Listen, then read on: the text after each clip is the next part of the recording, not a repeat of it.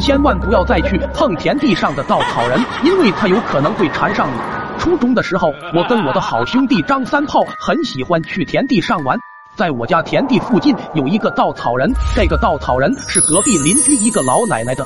自从老奶奶去世之后，这个稻草人就一直没有人管，大人们也不让我们靠近他，说这个稻草人阴气太重。这天夜里，我和三炮在田地上玩，突然不知从哪窜出来了一只黑猫，叼走了三炮手上的玩具。三炮很是生气，从口袋里掏出了一根木棍就追了上去。我们一路追到了老奶奶家那片荒废的田地，玩具汽车就落在稻草人的旁边。三炮见到自己心爱的小车车，高兴地冲了过去。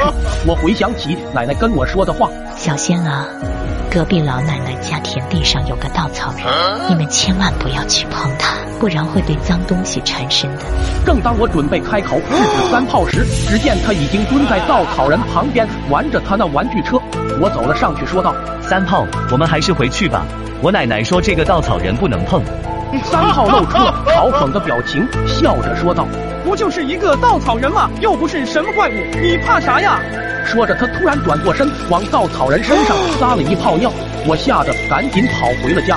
又过了几天，三炮一直没来上学，老师说他生病了。于是我来到了三炮家中，只见他躺在床上发着高烧，旁边竟摆放着那个稻草人。三炮缓缓讲述起夜里发生的怪事。那一夜，他发起了高烧，窗外吹来了一阵阵阴风，突然一阵雷声响起，稻草人竟然凭空出现在了他的旁边。更诡异的是，稻草人竟然开口说道：“你为什么要在我身上撒尿？为什么要欺负我？”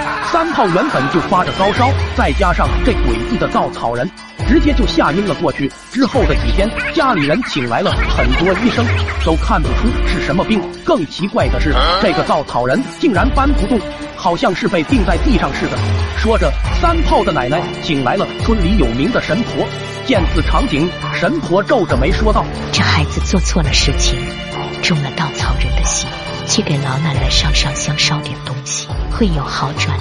听了神婆的一番话，隔天家里人就带着三炮去给老奶奶上坟。之后，三炮的病就渐渐好了过来，可家里的稻草人依然搬不动。家人们，千山万水总是情，点个关注行不行？